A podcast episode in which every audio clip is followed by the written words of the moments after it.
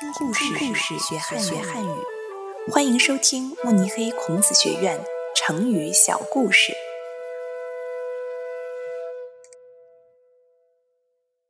悬梁刺股，出自《战国策》，改编者李丽丽。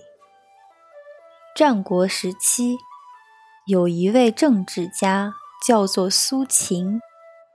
苏秦年轻时，曾经到过很多地方工作，但是因为他对学问不够精通，所以一直不能受到重用。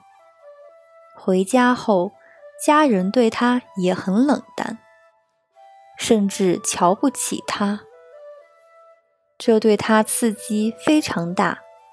于是，他下决心发奋读书。苏秦常常读书到深夜，很困，很想睡觉。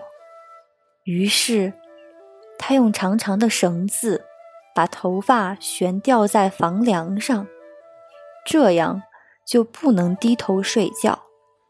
同时，他还准备了一个锥子，在想要打瞌睡的时候，就用锥子刺一下大腿，借助疼痛。让自己保持清醒，从而坚持读书。最终，苏秦获得了成功。